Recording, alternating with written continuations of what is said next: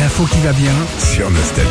Alors, les jeux sont Et Eh oui, cette année encore, le jouet le plus commandé au Père Noël, c'est le Lego. génial, ça revient, c'est super. Bah ouais, même les adultes, hein, un Français sur trois y joue encore à l'âge adulte.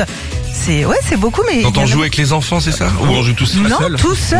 Oh, vous plaisantez. Ah non non non, moi j'en connais qui. Tu bah, joues tout seul au Lego Je toi joue tout seul au Lego, je prends ceux de la petite, c'est pas les Et miens. tu fais quoi Moi, je m'amuse, j'essaye de, con- j'essaye de faire des trucs que j'arrivais pas à faire à enfant. Parce qu'enfant, t'es, t'es, marrant, t'es ça. frustré, t'essayes de faire une maison, t'es là, tu fais plein de ces petits trucs et tout ça. Et là, maintenant, je, je m'amuse à ça. Ah, Moi, je suis ouais. pas patiente. Je j'ai jamais accroché avec les Lego. Ah ouais Ouais, c'est vrai. Euh...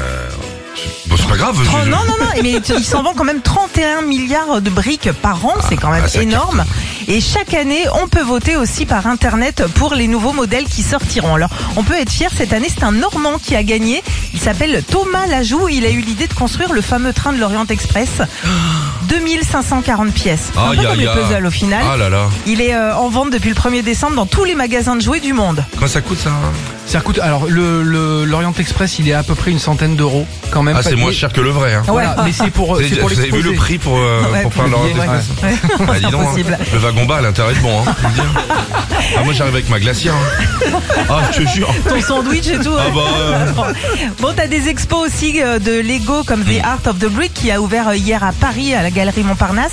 Plus de 70 constructions à 1 million de C'est briques. joli. C'est très joli. T'as par exemple euh, le penseur de Rodin ou encore un T-Rex qui fait 6 mètres quand même de Ah haut. ouais, non, mais c'est fou. C'est- Faut c'est pas qu'il y ait beau. un coup de vent, je vous le dis. moi. Ah non. Oh, yeah, yeah, yeah, Oh yeah. là là.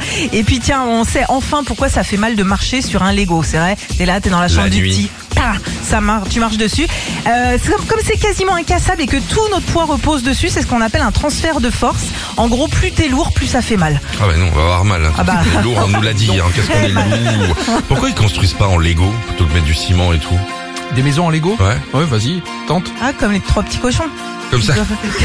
Je crois que c'était de la paille. euh, Retrouvez Philippe et Sandy, 6h-9h sur Nostalgie.